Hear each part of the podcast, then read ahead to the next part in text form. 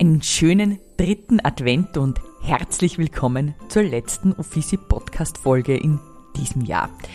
Dieser Abschluss hat für mich eine ganz besondere Bedeutung, da sich in den letzten Wochen alles um die diesjährige Offici Christmas Charity gedreht hat.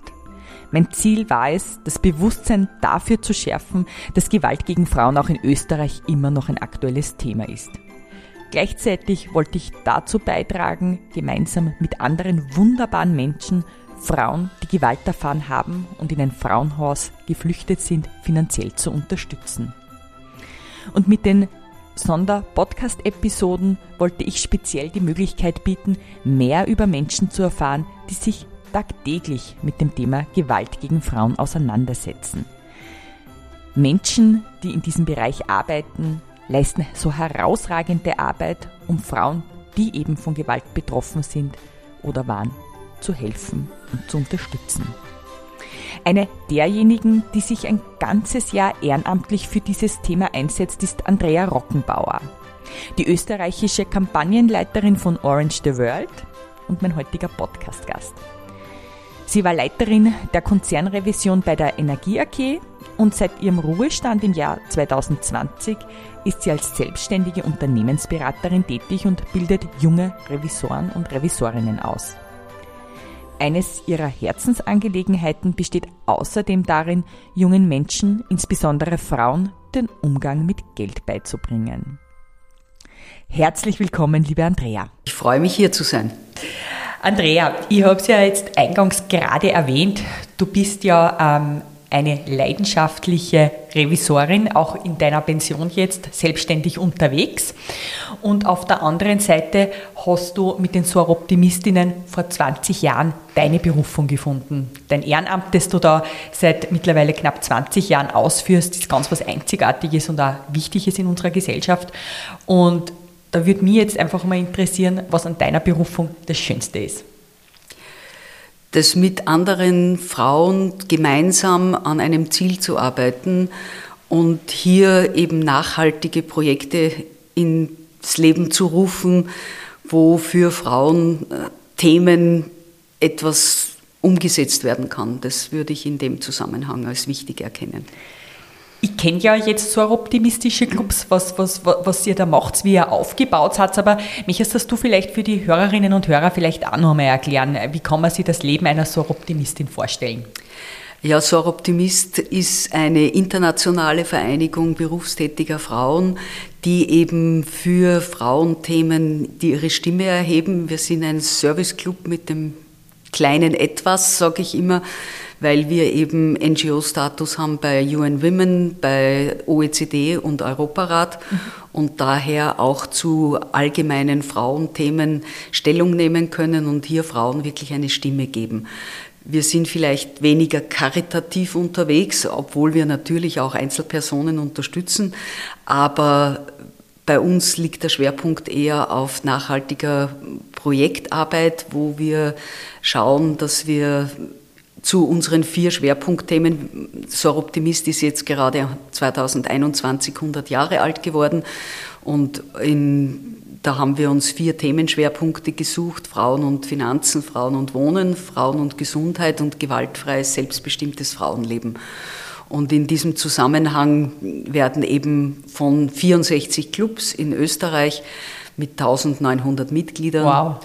äh, Projekte initiiert, sehr selbstständig und wie gesagt, die so optimistische Union in Österreich ist quasi der Dachverband, der also diese 64 Clubs äh, aber nur begleitet im Sinne dessen, dass wir hier die Eigeninitiative der Clubs unterstützen und manchmal eben übergreifende Themenstellungen aufgreifen, die, wo nicht jeder Club das Rad neu erfinden muss, wo man Ideen von anderen übernehmen kann, wo man sich zusammenschließt und äh, eins und eins ist oft nicht zwei dann in dem Zusammenhang, sondern drei. Du hast mir in unserem Vorgespräch verraten, ähm, man kann ja grundsätzlich nicht einfach sagen, ich möchte bei einem so optimistischen Club Mitglied sein. Ihr sucht euch ja eure Schwestern aus. Mhm. Ähm, wie war denn das bei dir damals, wie du da angerufen worden bist und gefragt worden bist, möchtest du Mitglied werden? Ja, ich hatte einen sehr netten Freundeskreis und die äh, schon eben den Club gechartert haben und mein Mann war Rotarier und solange er eben bei Rotary engagiert war, habe ich dort durchaus ein bisschen auch im Hintergrund mitgearbeitet, wo ich mich eben ein bisschen um die Jugend gekümmert habe im SOS Kinderdorf, die Ausbildung gebraucht haben. Und wie mein Mann dann gestorben ist, habe ich eben die Einladung meiner Freundinnen bekommen, bei den Soroptimistinnen auch mitzutun. Wobei es vor allem halt auch darum geht, äh, wir schauen in den Clubs, äh, dass wir eine gute Verteilung haben von unterschiedlichen äh, beruflichen mhm. Qualitäten, damit man eben breit agieren kann und da war ich, ja, hat mich sehr gefreut, dass Sie mich eingeladen haben, mitzutun. Du warst ja dann ähm, Präsidentin auch, beziehungsweise hast einige Vorstandstätigkeiten mhm. natürlich ähm, übernommen.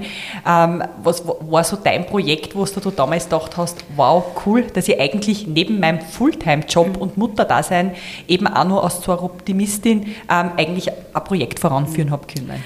Naja, ich muss dazu sagen, die ersten Jahre war ich eben sehr beruflich engagiert, da habe ich gar nicht so viele Dinge übernehmen können, sondern da habe ich bei Clubprojekten mitgearbeitet und wir hatten also ein ganz geniales Clubprojekt aus meiner Sicht, äh, wo wir mit Pater Sporschil in Moldawien für die alten Leute, die nicht mehr mobil sind, eine Pferdekutsche äh, organisiert haben in Kooperation mit der HTL in Steyr, die das Ding konstruiert haben.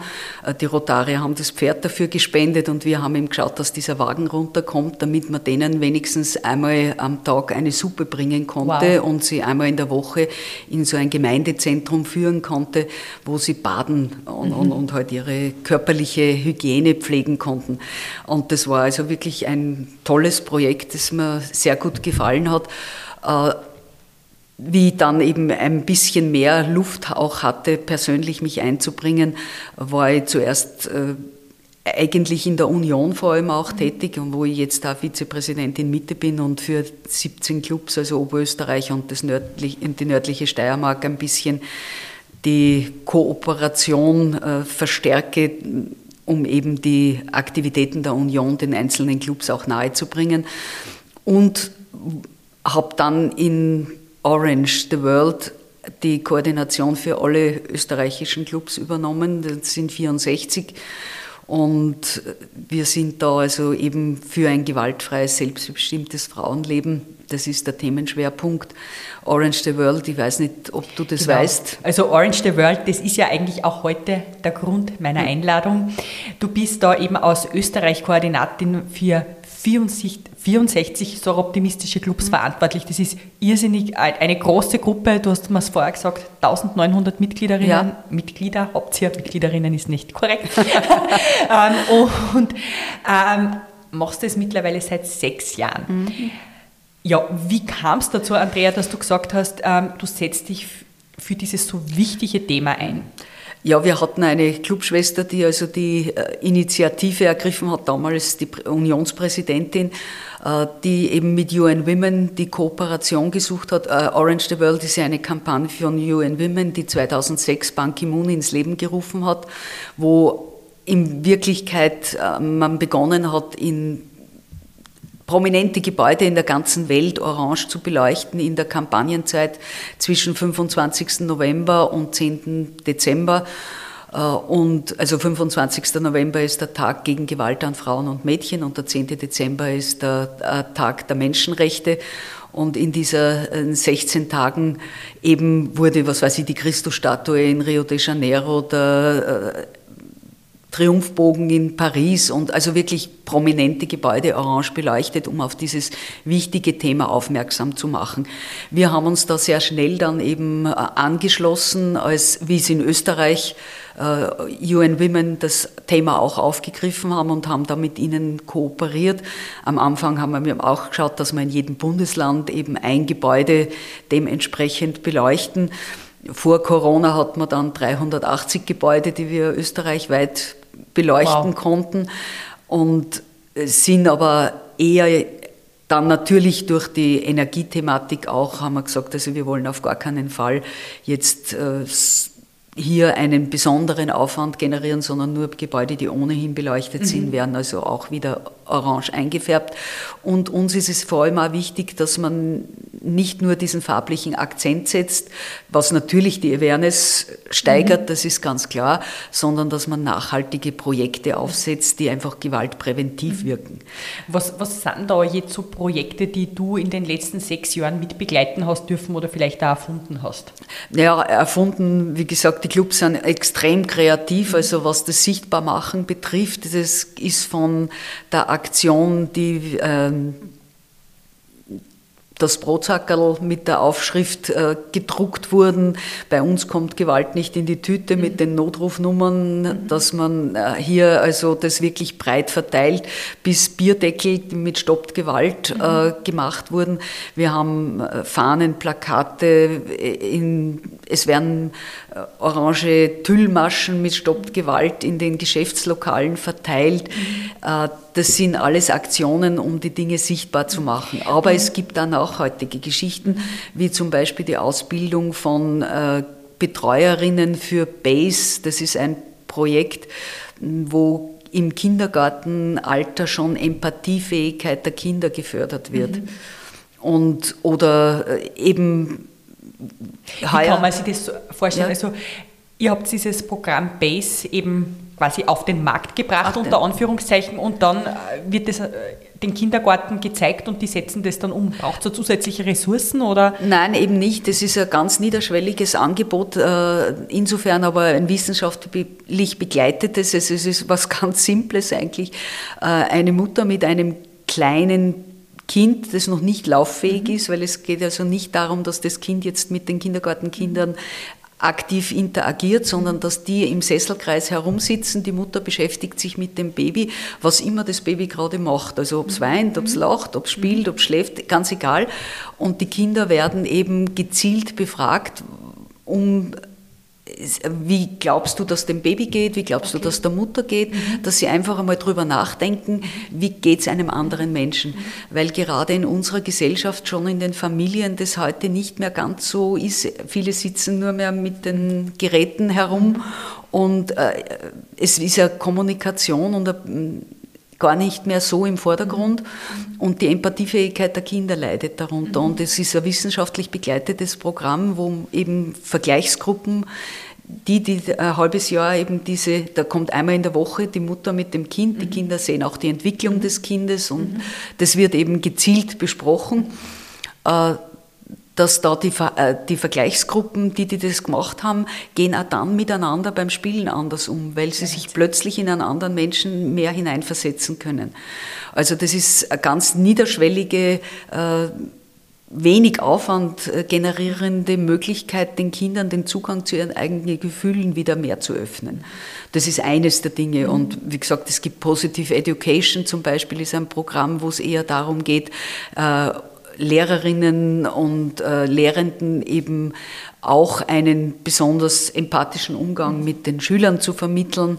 Äh, es, also wie gesagt, die Clubs sind sehr, sehr kreativ, was also hier unterschiedlichste Themenstellungen betrifft. Es geht auch in die Richtung, äh, dass man gewaltfreie Kommunikation in den Mittelpunkt stellt, weil man glaubt immer alle, auch wir wissen, wie wir miteinander kommunizieren, aber es wird eigentlich im Alltag sehr viel nicht beachtet und wo also Konflikte eigentlich entstehen, die nicht notwendig sind. Wir haben zum Beispiel heuer in unserem Club eine große Veranstaltung auch gemacht, wo es darum gegangen ist, äh, Stressbewältigung, Resilienz und Selbstwirksamkeit zu stärken und das auf eine humorvolle Art und Weise zu präsentieren. Mhm. Und da hat man eben über 300 Teilnehmer oder Besucher, die hier gekommen sind. Mhm und wir kombinieren es natürlich, wenn es irgendwie geht, auch ein bisschen mit Fundraising, mhm. dass wir auch wieder für unsere Projektarbeit natürlich Geld verdienen. Was war so dein Learning aus diesem Vortrag über Resilienz? Ja, wie gesagt, ich. Hast du vielleicht einen weihnachtlichen Tipp? ja, es ist, ich glaube, es ist einfach immer wichtig, dass man äh, dem anderen gut zuhört und nicht schon immer sich überlegt, äh, was kann ich dagegen sagen, sondern einfach einmal das auf sich einwirken lässt. Äh, dann Formulierungen in einer Art und Weise zu wählen, wo ich nicht dem anderen einen Vorwurf mache, sondern wo ich sage, was mir wichtig ist und warum mir das wichtig ist. Weil, äh, wenn ich jetzt sage, du hast schon wieder die Zahnpastatube nicht zugemacht, dann ist das ein Angriff und der andere geht sofort in die Verteidigungshaltung. Wenn ich aber sage, du, es wäre mir so eine Freude, wenn das einmal klappert, dass das bei uns so läuft, dann hat der andere die Möglichkeit, mir was Gutes zu tun und das wird er auch eher machen. Österreich ist natürlich auch noch ein bisschen die Besonderheit. Wir leben sehr im Konjunktiv, weil wir das als höflich empfinden, mhm. wenn wir sagen, man könnte, möchte, ja. würde und ja. wäre. In Wirklichkeit sollte man, soll man ganz klar formulieren, ja. was man wirklich möchte.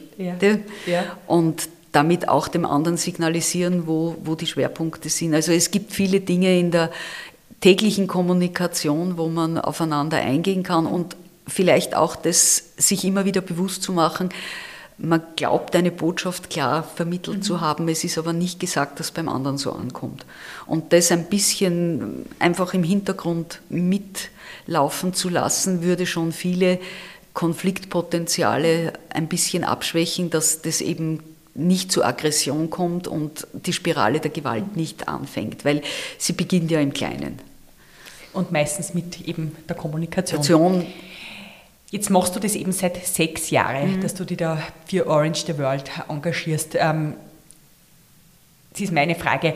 Wenn man sich die aktuellen Zahlen ansieht, leider nehmen sie ja stark zu. Wir sind mittlerweile bei einer Zahl von jede dritte Frau in Österreich ist von Gewalt, sei es psychisch oder physisch betroffen. Ähm, und auf der anderen Seite stehen wir mit Stand gestern bei, glaube ich, 28 Femiziden. Ähm, das ist leider auch wieder eine Steigerung zum letzten Jahr. Mhm. Jetzt haben wir so erfolgreiche Kampagnen wie Orange the World oder Stopp. Was, was würdest du sagen, was, was braucht es, um eben jetzt in den nächsten Jahr zum Beispiel einfach die Gewalt zu minimieren? Also ich glaube, es wird gerade so viel darüber geredet und die Awareness ist gerade da, aber irgendwie habe ich das Gefühl, irgendwas fehlt noch. Hast du da eine Idee? Naja, es ist die Awareness in der Gesellschaft ist hoch. Mhm. Die 28 Femizide sind natürlich die Spitze des Eisbergs, das muss man sagen, weil 40 Schwerstverletzungen muss man eigentlich noch dazu zählen, mhm. wo die Frauen eigentlich nur zu, zufällig überlebt haben, unter mhm. Anführungszeichen, und mit massiven äh, Langzeitfolgen zu kämpfen haben. Von den anderen minimaleren Themen äh, will ich gar nicht sprechen. Es gibt gute Initiativen, zum Beispiel in Oberösterreich. Jetzt hat die Ärztekammer einen Leitfaden entwickelt für praktische Ärzte, wo sie äh, Ratschläge bekommen, wie man eben mit gefühlten Gewaltbetroffenen gut umgehen mhm. lernt. Das Problem an der Geschichte ist ja oft, dass die Gewaltbetroffenen mit dem Gewalttäter gemeinsam kommen. Mhm. Und jetzt muss man natürlich schauen, dass man hier äh, den Frauen auch die Freiräume schafft, wo sie äh, sich überhaupt artikulieren können. Weil wenn der Mann, der es vorher geschlagen hat oder die Stirn runtergeschmissen hat, daneben sitzt, werden sie nicht sagen aus Angst. Ja. Äh, es gibt hier natürlich äh, zum Beispiel schon, also in den, die Opferschutzbeauftragten in den Krankenhäusern sind schon sensibilisiert, mhm. aber jetzt wird eben mit diesem Leitfaden werden auch die praktischen Ärzte noch einmal sensibilisiert. Mhm. Auch Gynäkologen und Gynäkologinnen sind also ein großer Anknüpfungspunkt. Wir haben jetzt als Soroptimistinnen, äh, das mag sich ein bisschen eigenartig anhören, aber ein kleines Plakat entwickelt, wo ein äh, QR-Code drauf ist und wo in sechs Sprachen einfach draufsteht, wenn Sie von Gewalt betroffen sind, hier finden Sie die Kontaktadressen und äh, Notrufnummern. Super. Und das kann man als äh, Art Klebefolie aufbringen in öffentlichen Toilettenanlagen, in Ganz den toll. Umkleidekabinen von Ärzten, wo Frauen wirklich einmal alleine sind. Mhm. Weil das das Problem ist eben immer, äh, wie bringe ich überhaupt die Informationen an die Frauen mhm. heran. Was mir auch noch ganz wesentlich am Herzen liegen würde, das ist ein Wunsch an die Politik in diesem Zusammenhang. Äh, es gibt ganz, ganz viele Initiativen, aber es sind so viele parallel. Und wenn man die ein bisschen stärker koordinieren würde, mhm. dann hätte man wahrscheinlich einen hohen Impact, dass man weniger Overhead hat und dafür mehr für die einzelnen Projekte auch wieder Geld zur Verfügung hat, wo man Dinge dann in, umsetzen kann. Und hier eben diese ganzen Initiativen ein bisschen äh, noch stärker miteinander in Integration zu bringen, glaube ich, würde sehr, sehr viel bringen. Was auch ganz wichtig ist, ist auch Männerarbeit. Ich mhm. weiß, wir haben also durchaus auch in den Clubs immer die Diskussion gehabt, äh, ja, wollen wir jetzt den Männern, also den Tätern sozusagen helfen? Sage ich nein, wir wollen den Frauen helfen, damit die äh, Täter nicht wieder an sie herankommen. Also das heißt, man muss dafür sorgen, dass weggewiesene Männer ordentliche Quartiere haben, wo mhm. sie unterkommen können, wo es äh, auch äh, geschaut wird, dass sie noch äh, Quant mit haben, dass sie mhm. also in Wirklichkeit versorgt sind, weil was passiert sonst? Sie gehen ins nächste Wirtshaus, betrinken, betrinken, sich oder gehen zum besten Freund und sind sich dann furchtbar einig, dass eh die Frauen schuld sind und äh, die Gewaltspirale endet nicht. Und ich kann nicht eine Frau so schützen, dass ich sie den ganzen Tag unter Kuratell stelle oder beobachte. Ich muss schauen, dass hier also die notwendige Distanz ist und dass man vielleicht auch den Männern eben die Möglichkeit eröffnet, gewaltpräventive Maßnahmen auch zu setzen und das also verstärkt zu unterstützen. Also es geht nur miteinander. Und ich glaube, was auch ganz, ganz wichtig ist, eben, dass auch Männer untereinander, eben wenn ihnen auffällt, dass ein Mann mit seiner Lebensgefährtin, mit seiner Frau, Freundin nicht anständig mhm. umgeht, dass man darauf hinweist. Also ich finde es ja jetzt auch wieder ganz, ganz toll, dass bei meiner Kampagne, die aktuell noch läuft, ähm, sich so viele Männer solidarisch zeigen und sagen, hey, das ist ganz klar, dass wir da unterstützen, weil Gewalt eben an Frauen keinen Platz haben sollte in unserer Gesellschaft.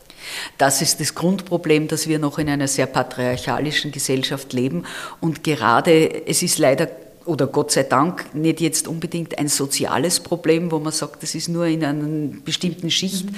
sondern es geht eben leider Gottes durch alle Schichten durch und gerade hier ist die Dunkelziffer glaube ich, immer noch sehr hoch mhm. und die, äh, das nicht darüber sprechen, eines der großen Themen und da hat jetzt unsere derzeitige Unionspräsidentin ja eine sehr, sehr gute Kampagne gestartet, die aber nicht mit OTW endet, sondern Silence heißt. Sie hat mit Elfie Semotan, also mhm. der bekannten mhm. Fotografin, eine Ausstellung, also Fotografien von betroffenen Frauen äh, ins Leben gerufen, die sich freiwillig natürlich mhm. gemeldet haben und die Bilder sind also nicht verstörend in dem Sinn, dass hier blutigste mhm. Szenen gezeigt werden, sondern sie sind sehr berührend. Mhm. Und es werden die Lebensgeschichten der Frauen auch eben dokumentiert und präsentiert und diese Wanderausstellung geht jetzt ein Jahr lang durch ganz Österreich.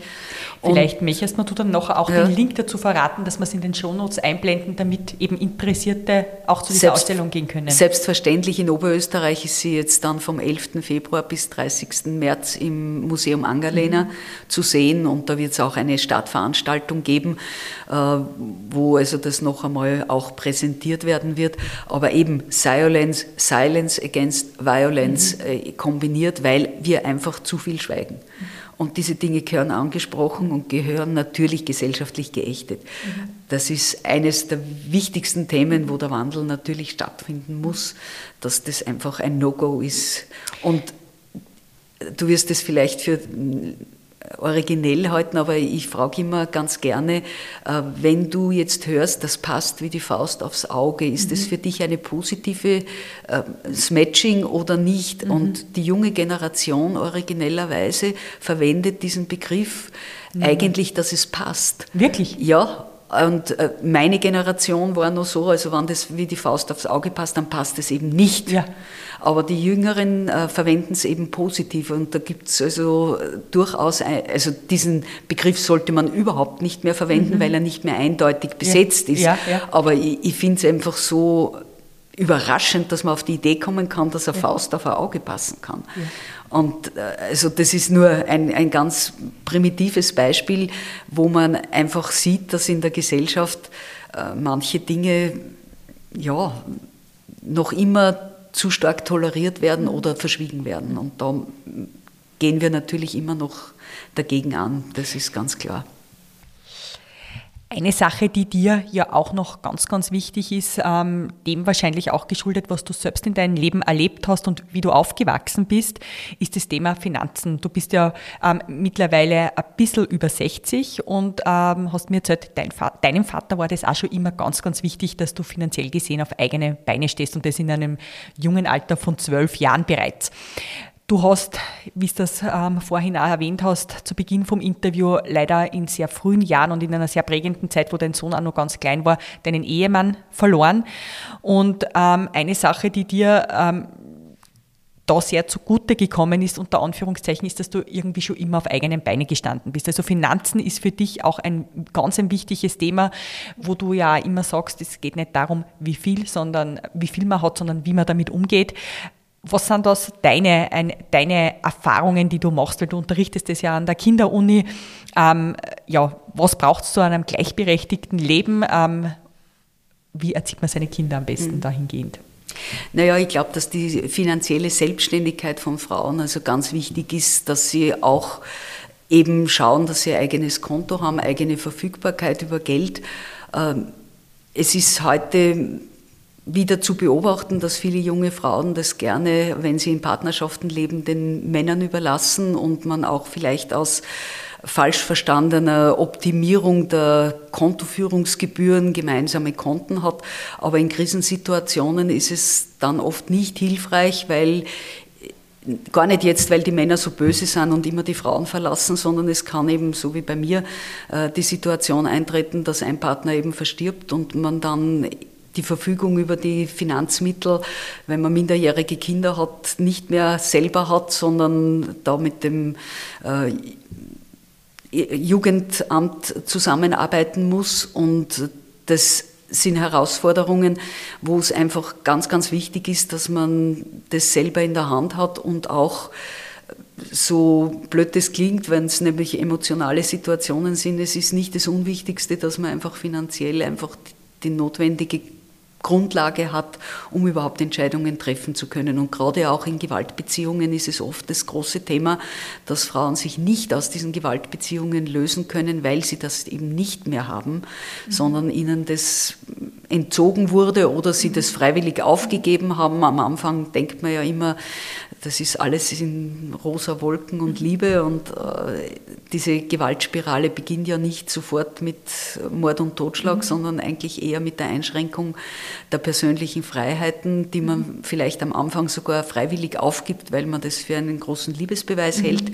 Und da glaube ich, die Ratio einzuschalten, sich die notwendigen Ressourcen äh, sicherzustellen, um Entscheidungsfreiheit zu haben. Das hat gar nichts damit zu tun, dass man jemandem misstraut, sondern mhm. das ist einfach für selbstbestimmtes Leben ganz, ganz wichtig. Und wie gesagt, bei den Kindern finde ich es sehr wichtig, ihnen beizubringen, gerade in einer Zeit, wo digitales Geld eine große mhm. Rolle spielt, dass sie einen Überblick über ihre Finanzen mhm. haben. Und den Jugendlichen, die also dann auch schon Dauerschuldverhältnisse eingehen können, wie Handyverträge, äh, Ratenzahlungsbestellungen und so mhm. weiter, äh, einfach den Umgang mit Geld zu lernen, dass sie hier den Überblick haben, was habe ich, was sind meine ständigen Verpflichtungen, was sind Fixkosten, was sind variable Kosten, wie kann ich mein Leben so planen, dass ich nicht in die Schuldenfalle tappe.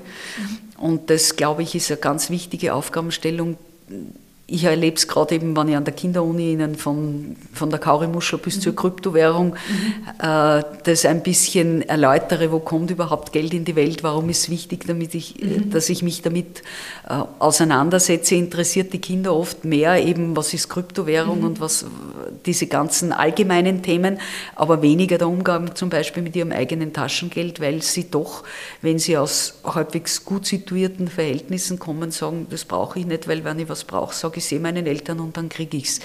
Und das ist aber der falsche Zugang. Wie war das bei dir zum Beispiel, weil du eben mhm. eingangs erwähnt hast, dass dein Vater da eigentlich auf dich geschaut hat oder dich da eigentlich in die Richtung ähm, erzogen hat? Mhm. Naja, das war äh, damals mit zwölf Jahren ein eigenes Konto zu haben, war vollkommen mhm. ungewohnt und ich hatte ein relativ hohes Taschengeld, mhm. aber auch die Verpflichtung, mir zum Beispiel Schulartikel selber zu kaufen und hier also mit diesem Geld planerisch umzugehen.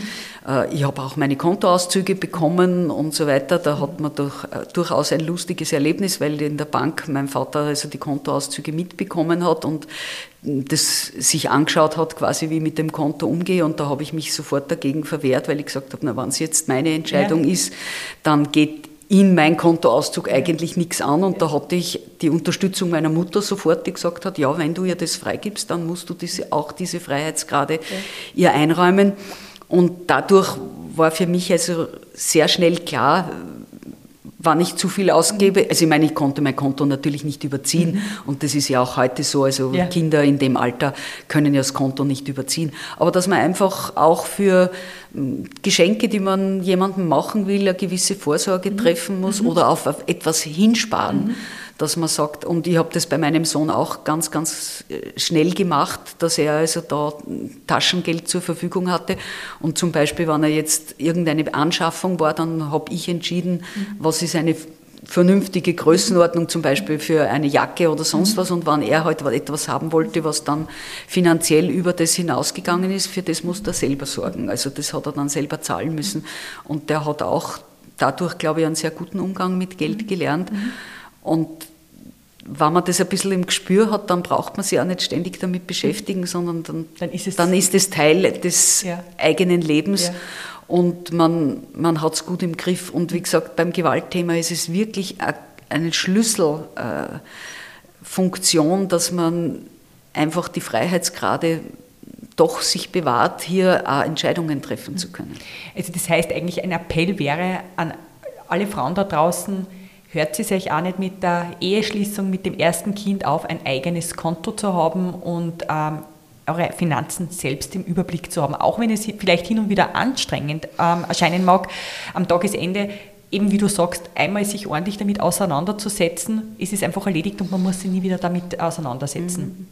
Ja, gerade junge Frauen, auch die in die Selbstständigkeit gehen, äh, überlassen das oft auch noch den Eltern sehr stark und, und beschäftigen sich gar nicht damit, mhm. was brauche ich an Versicherung, mhm. wie geht es mit der mhm. Miete. Also wie mhm. gesagt, es sind so diese Lebensabschnitte, wo man einfach wieder einen Wechsel in, in seinem Be Umfeld hat, Beziehungen oder eben in die Selbstständigkeit geht. Es muss jetzt gar nicht nur der Partner sein, sich hier einfach mit dem Thema auseinanderzusetzen und das nicht einfach anderen zu delegieren, was vielleicht ganz bequem erscheint, aber mhm. einem, einem viele Möglichkeiten Aber nimmt. was kann man jetzt machen, beispielsweise, weil es ja auch in meinem Umfeld immer mhm. wieder mitkriege, ähm, Frauen, die eigentlich top ausgebildet sind, aber irgendwann haben sie aufgehört, sich um ihre eigenen Finanzen zu kümmern, weil eben Kinder, weil eben immer Stress, die aber jetzt vielleicht wieder in dieser Phase sind, wo sie sagen, ich habe es jetzt die letzten Jahre übersehen, aber jetzt 2024, da möchte ich dieses Thema angehen, mhm. nur wie naja, es gibt also sehr, sehr viel sehr gutes Informationsmaterial, zum Beispiel von der äh, österreichischen Nationalbank, also was äh, Haushaltsbuchführung, so kindisch, mhm. also so komisch das vielleicht klingt, äh, das mhm. war früher so, dass ja, ja. Frauen Haushaltsbücher geführt haben, aber es ist auch heute so, wenn man sich ein bisschen einen Überblick über die eigenen Finanzen mhm. macht, was sind so meine Fixkosten, mhm. wo gebe ich Geld aus, wo kann ich vielleicht auch kleine Rücklagen bilden im Sinne dessen, dass ich einfach ja, 100 Euro im Monat oder sowas äh, schon für meine Altersvorsorge zurücklege. Ganz wichtig sind natürlich auch die Überlegungen immer, was Teilzeitbeschäftigung mhm. betrifft, weil hier beim aktiven Gehalt oft die Frauen natürlich nicht den großen Unterschied erkennen. Mhm. Für die Pension spielt es dann eine große Rolle. Also Frauen, die sehr viel Teilzeitthemen äh, haben, äh, haben einfach in der Pension dann das Problem, dass das sich wirklich dramatisch durchschlägt, weil die Pensionen sind, Systeme sind so ausgelegt, dass es für Vollzeitbeschäftigte Männer äh, optimiert ist und mhm. nicht für Teilzeitbeschäftigte Frauen. Pensionssplitting ist ein mhm. Thema. Das wäre ja mir auch so ein Anliegen. Ich finde, das Thema Pensionssplitting, das kennen zu wenig Frauen in unserem Land und ähm, ich finde es eigentlich total schade, dass das so vernachlässigt wird in der Kommunikation. Einerseits das und andererseits finde ich es ja so politisch gesehen äh, ganz schlecht, dass man das vereinbaren muss, mhm. weil das äh, normalerweise eine Selbstverständlichkeit. eine Selbstverständlichkeit sein mhm. sollte, mhm. die äh, gesetzlich geregelt mhm. ist, dass Frauen, die die Care-Arbeit mhm. machen, auch in dieser Zeit äh, dementsprechend äh, mhm ihre Ansprüche geltend machen, geltend machen können. Ja, also ja. Das, das gehört eigentlich politisch geändert, weil das Problem ist ja, dass oft die Einkommenssituation äh, so optimiert wird, dass das Familieneinkommen passt. Mhm. Und da Frauen oft in Berufen sind, wo sie also schlechter bezahlt mhm. sind als Männer, äh, auch dann die Zeiten, wo sie zu Hause bei den Kindern sind und so weiter, äh, mehr dort landen und auch die äh, Pflege der älteren Generation normalerweise jetzt, ich will gar nicht den Männern unterstellen, dass sie nicht wollen, aber fürs Familieneinkommen ist es oft besser, wenn also die Frauen das übernehmen, wo weniger aus dem Familienbudget herausfällt. Und diese Überlegungen fallen aber den Frauen dann im Alter auf den Kopf und dann ist die Altersarmut eigentlich ein großes Thema. Mhm. Und hier schon in jungen Jahren auch dran zu denken, äh, eine gewisse Vorsorge zu treffen und vielleicht wirklich auch kleine Beträge einfach nur sich regelmäßig, äh, weil ob ich mir jetzt das fünfte Paar Schuhe kaufe oder ob ich den Hunderter äh, regelmäßig auf ein Konto einlege oder eben eine Veranlagung mache, mich ein bisschen damit beschäftige, welche Veranlagungsformen gibt es auch. Es gibt da in den Banken jetzt mittlerweile sehr attraktive Möglichkeiten für Frauen, also in spezifischen Lebenssituationen mhm. hier gute Produkte auch vorzufinden und auch es, es gibt auch Beratungen, wo man wirklich gezielt schauen kann, dass man mit kleinen Beträgen auch da hier schon wirklich was bewirken kann. Was bewirken kann. Mhm. Mhm. Und das würde ich also schon allen sehr ans Herz legen, sich diese Überlegungen. Äh, ich höre oft in, diesen, in diesem Zusammenhang, was weiß ich, ob ich überhaupt noch eine Pension bekomme. Mhm. Ja, wir wissen alle nicht, was morgen sein wird mhm. und es kann ganz furchtbare Entwicklungen geben, aber davon gehe ich einmal mhm. nicht aus. Und ich sage immer, eine gewisse gesunde Vorsorge zu treffen im Sinne der Risikochancenabwägung ist immer gescheiter. Mhm. Und hier wirklich einen Schwerpunkt zu setzen, wo man sich einen Überblick über die eigenen Möglichkeiten verschafft. Das ist mhm. ganz wichtig. Ja, liebe Andrea, jetzt haben wir ein bisschen einen Exkurs gemacht zu den Finanzen, was aber so ein wichtiges Thema ist und da horche ich dir besonders gern immer zu. Ich hätte jetzt aber trotzdem noch eine Frage zu Orange the World. Mhm. Ähm, es sind jetzt ähm, die, die Gewalttage quasi der heurigen Kampagne abgeschlossen. Ich bin aber schon so neugierig und, und würde gern wissen, ob du schon so einen Überblick hast, was habt ihr 2023 bewirken können? Was ist vielleicht der Ausblick für 2024? Ähm, wo soll die Reise vielleicht hingehen oder wo möchtest du Hörerinnen und Hörer einladen, vielleicht eben auch an Veranstaltungen teilzunehmen? Ja, wie gesagt, den Überblick verschaffe ich mir gerade, aber ich kann ein bisschen von der letztjährigen Erfahrung sagen, wir haben also 10 Millionen Menschen, äh, wobei ich sage, es können natürlich welche auch mehrfach äh, mhm. kontaktiert worden sein über Social-Media-Kampagnen, mhm.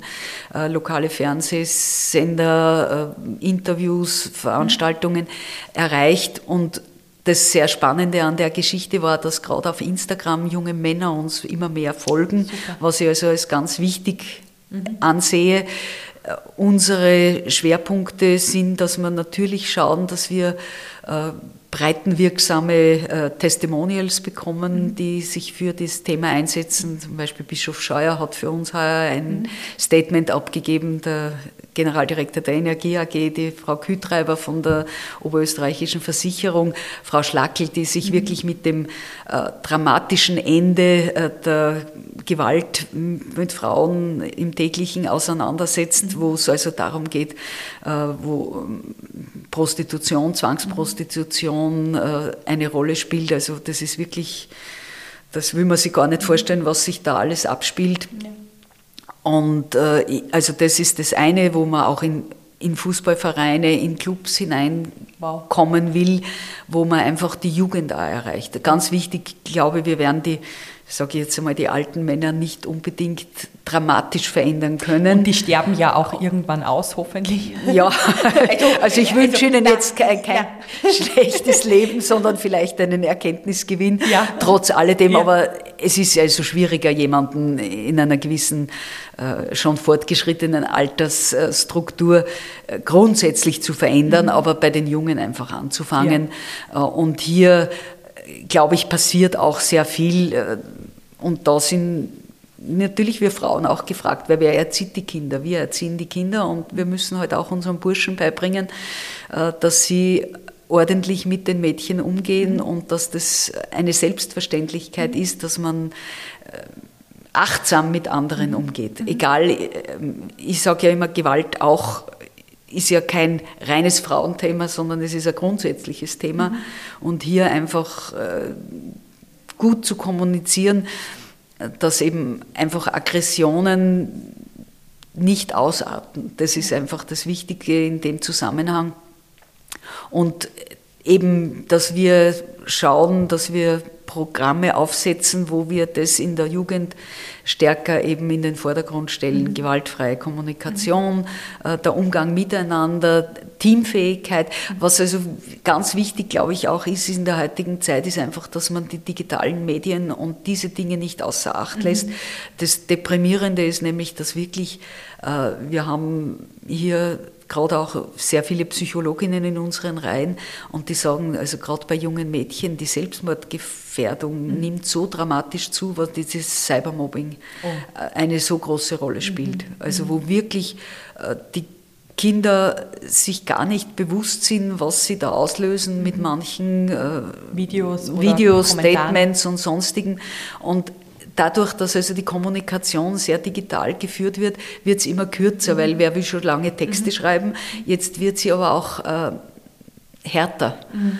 Und dass man hier wirklich Verletzungen auslöst und sagen wir mal, früher hat man über eine Freundin gelästert, das haben nur drei andere mitgekriegt und ja, das war erledigt. Aber nicht Heute sind es, weiß nicht wie viele hundert äh, angebliche Freunde ja. im, im Social Media Netz und sich dort der Verantwortung bewusst zu sein, was man damit eigentlich mhm. auslösen mhm. kann, äh, das ist ganz wichtig. Und ich glaube auch, wo man wirklich schauen muss, das ist, äh, Gewalt hat sehr viel mit Macht zu tun mhm. und das ist auch im beruflichen Umfeld ein Thema, mhm.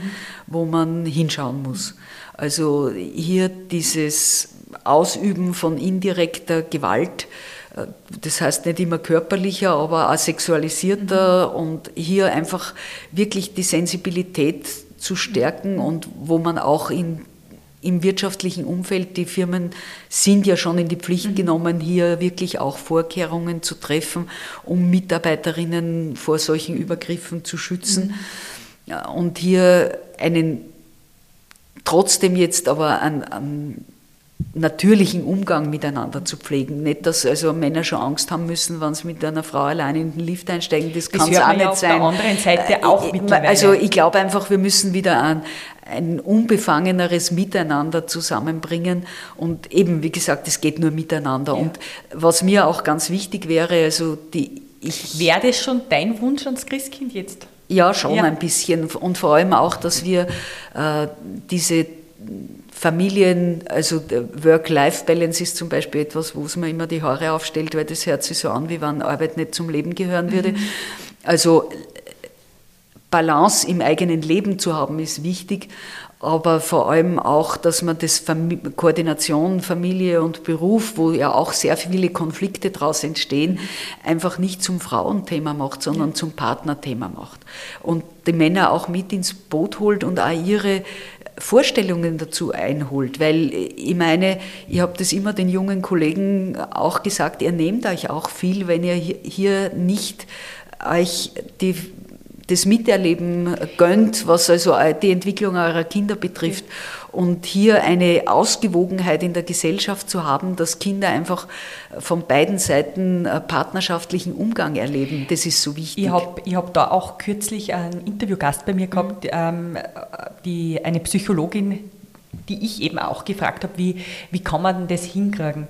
Und sie hat da diesen banalen, unter Anführungszeichen, Tipp gegeben, dass man einfach wirklich sagt, als Paar, als Mutter und, also als Mann und Frau, ja. man setzt sich einmal in der Woche zusammen und spricht darüber, wie schaut denn unsere Woche aus? Yes. Wer hat welche Aufgaben zu, ähm, zu übernehmen? Und dann kann es natürlich meiner Meinung nach auch nicht sein, dass bei der Frau 15 Punkte stehen und beim Mann drei, dann ist es nicht ausgewogen. Also, und ich glaube, das ist auch was, was jetzt gerade in der letzten Weihnachtswoche nur mal mhm. umso wichtiger ist, dass man sich einfach wirklich vielleicht heute an diesem schönen schönen dritten Adventssonntag nochmal zusammensitzt und auch überlegt, wer übernimmt welche Rolle jetzt in, der, in den Weihnachtsferien vielleicht auch oder am 24. Dezember. Ja, und dass man einfach äh, auch dieses Kümmern in innerhalb der Familie nicht nur als äh, mühselige Pflicht empfindet, sondern eigentlich auch die Freude dran, äh, sich immer wieder ist, bewusst ja. macht, dass das was Schönes ist, wenn man mit seinen Kindern gemeinsam etwas mhm. macht, wenn man partnerschaftlich miteinander umgeht mhm. und diese Zeit doch halbwegs stressfrei erlebt und mhm. sich nicht vielleicht in den totalen Kaufrausch und in die totale, ja, was alles sein müsste und die hohe Erwartungshaltung an diese Zeit ein bisschen zurückschraubt mhm. auf etwas, wo man sich doch wieder die innere Ruhe gönnt äh, und was mir immer ganz wichtig ist, ich glaube, jedem tut es gut, wenn er sich am Abend einmal überlegt, was ist an diesem Tag alles gut gegangen. Ja. Wir leben so oft in der Phase, was hat alles nicht geklappt und mhm. was muss noch besser werden, mhm. sondern einfach sich äh, fünf Minuten Zeit zu nehmen vor dem Einschlafen, wo man sagt, was hat heute ja. der Tag eigentlich alles Tolles gebracht. Ja. Und das, das gibt, viel, das gibt viel Energie und Kraft. Ja. Äh, und ja, man erlebt es einfach dann, das alles, was also so untertags gelaufen ist, unter einer anderen Perspektive. Und das, glaube ich, tut uns allen gut. Ja.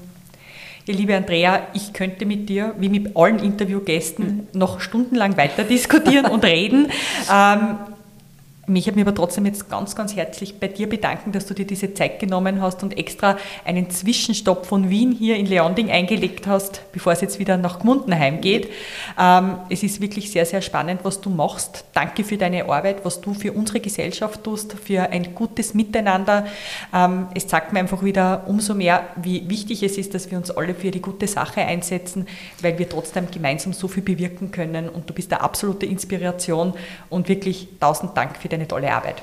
Sehr gerne und wie gesagt, es geht nur miteinander und daher auch dir danke, dass du überhaupt diesen Themen deinen Podcast widmest, weil je breiter wir in diesem Zusammenhang kommunizieren und je mehr wir mit in unseren Kreis nehmen können, desto mehr können wir bewirken. Danke und ein schönes Weihnachtsfest. Dir auch. Wenn du die Arbeit der autonomen Frauenhäuser in Österreich unterstützen möchtest, kannst du das auf drei unterschiedliche Arten machen.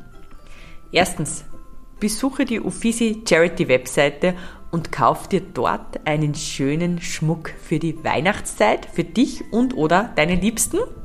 Oder spende direkt an die autonomen Frauenhäuser einen Geldbetrag. Du erhältst dafür eine Spendenbestätigung und kannst diese auch nachher bei deiner Steuererklärung berücksichtigen. Oder du widmest deinen Kirchenbeitrag direkt an die Frauenhäuser. Alle wichtigen Links befinden sich jetzt in den Shownotes und in diesem Sinn wünsche ich einen schönen Adventssonntag.